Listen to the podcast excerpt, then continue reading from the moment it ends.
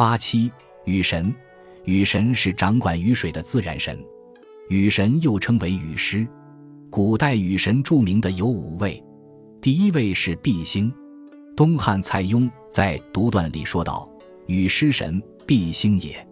其象在天，能兴雨。”这里说毕星是雨神，毕星就是古代所说的毕宿。毕宿是二十八星宿之一，为西方白虎七宿之第五宿。毕宿共有八颗星，在金牛座。古人为什么祈求雨神？旱灾对社会生活影响极大，古人往往束手无策。只得祈祷雨神。西周及春秋列国将祭祀雨神列为国家祀典，丝毫不敢大意。秦国还专门建造了国家级的雨师庙，定期祭祀，以求得雨神的保佑。据说当时秦国的封伯雨师之属百有余庙，可见古人对自然神风神和雨神的敬畏之心。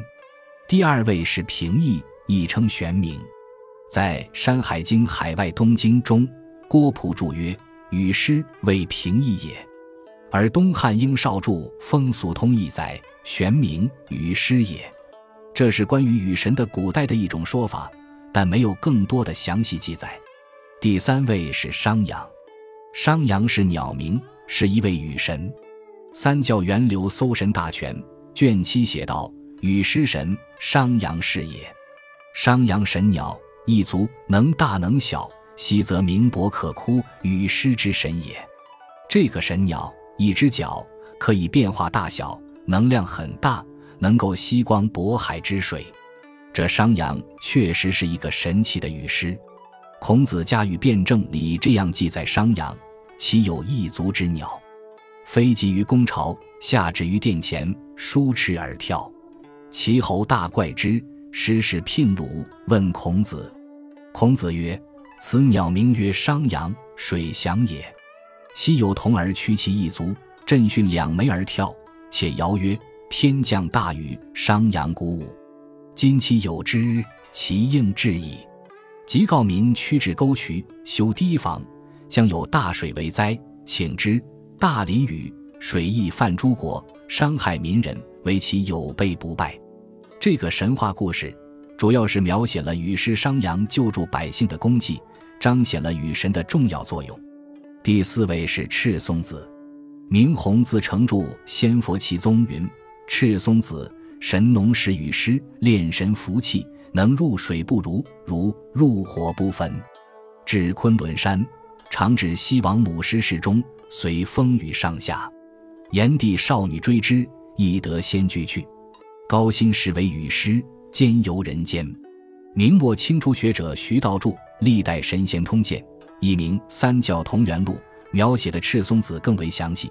神农时，川界山崩，皆成杀气，连天一几时不雨，河属各处枯槁。有一野人，形容古怪，言语癫狂，上披草领，下系皮裙，蓬头显足，指甲长如利爪，遍身黄毛覆盖，手执柳枝，狂歌跳舞，曰。雨号曰赤松子，流亡屋修炼多岁，始随赤真人南游横越。真人常画赤色神兽飞龙，往来其间，与异化一赤球，追射雨后。朝夜原始众盛，因雨能随风雨上下，即命为雨师，主行淋雨。综合以上两条，可知赤松子是神农或地库时期的雨师。他神通广大，法力无边，能随风雨上下。入水不湿，入火不焚，常化作赤龙往来飞舞，由此引起天帝的注意，即命他为雨师，主管淋雨之事。第五位是陈天君，据《青黄伯录注》即说全真描述，陈天君的形象为乌然壮汉，左手执鱼，内生一龙，右手若洒水状。这位陈天君不很出名，但他的形象却被民间接受了。